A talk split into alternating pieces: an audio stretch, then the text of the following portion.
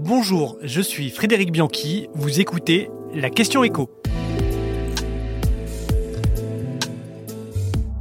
Pourquoi Emmanuel Macron promet de nouvelles baisses d'impôts? Dans sa stratégie de reconquête de l'opinion après la séquence des retraites, Emmanuel Macron a promis d'alléger la pression fiscale sur les classes moyennes. Il faut redonner de la crédibilité au travail. C'est comme ça que le chef de l'État a justifié son projet de nouvelle baisse d'impôts dans les colonnes du journal L'Opinion. On est finalement toujours dans la même logique que la réforme des retraites. Il faut faire en sorte que la quantité de travail globale progresse dans le pays. Et après le bâton, qui était le report de l'âge légal, voici la carotte, les baisses d'impôts sur les classes moyennes. Car, pour reprendre les propos d'Emmanuel Macron, la fiscalité écrase les gains de pouvoir d'achat pour les Français qui gagnent entre 1500 et 2500 euros par mois. Il fait ici référence à ceux qui se disent trop riches pour être aidés et pas assez riches pour bien vivre.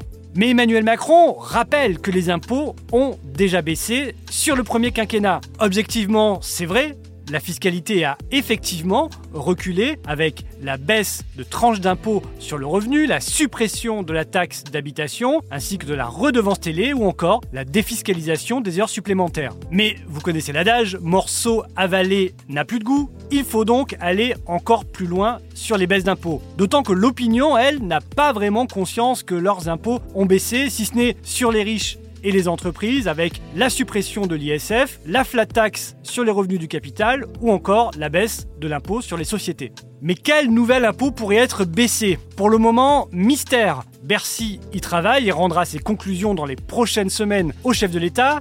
Alors, S'agira-t-il d'une nouvelle baisse des cotisations sociales pour avoir un salaire net plus proche du brut? Ou alors des baisses sur les droits de succession, c'était la piste envisagée par le ministre du Budget Gabriel Attal en avril dernier, ou bien encore peut-être un nouveau coup de pouce sur l'impôt sur le revenu avec peut-être le doublement de la demi-part fiscale au premier enfant. C'est-à-dire on paie moins d'impôts quand on a des enfants, alors que la natalité baisse dangereusement en France, ça aurait le mérite de faire d'une pierre deux coups. Mais cette piste semble pour l'heure écartée.